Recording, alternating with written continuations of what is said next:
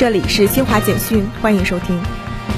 据商务部十一月三号消息，区域全面经济伙伴关系协定将于二零二二年一月一号开始生效。据悉，RCEP 保管机构东盟秘书处十一月二号发布通知，宣布文莱、柬埔寨、老挝、新加坡、泰国、越南等六个东盟成员国和中国、日本、新西兰、澳大利亚等四个非东盟成员国已向东盟秘书长正式提交核准书，达到协定生效门槛。根据协定规定，RCEP 将于二零二二年一月一号对上述十国开始生效。